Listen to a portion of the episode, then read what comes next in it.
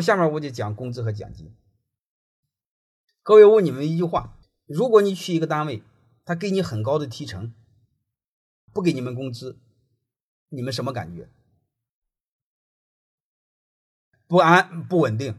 还有一个呢，你和这家企业没有任何忠诚度，没有任何归属感，因为你所有的收入你都认为是你干出来的，和企业无关，是这回事吧？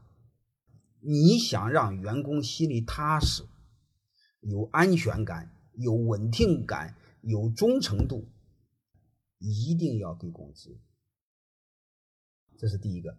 然后我再给你讲另外一个。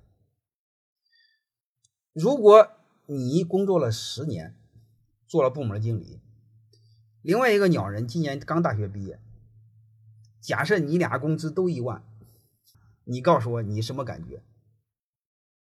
但你的奖金比他高哈，你的奖金十万，他的奖金一万，但是你俩的工资各一万，你告诉我你什么感觉？根据这两个问题，我说结论：第一，工资都要给。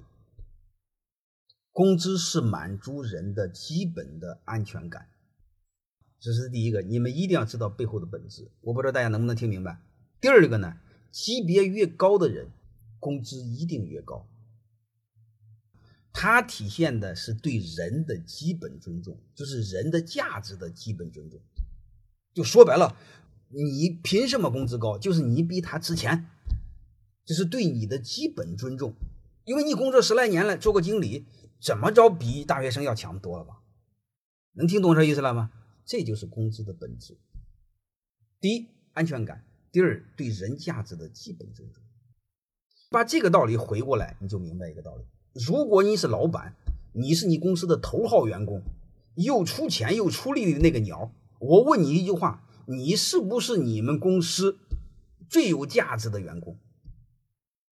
如果他是最有价值的员工，这个鸟为什么不能给最高的工资？多少鸟老板搞不明白这个事儿，他不拿工资，他拿低工资，你这不有病吗？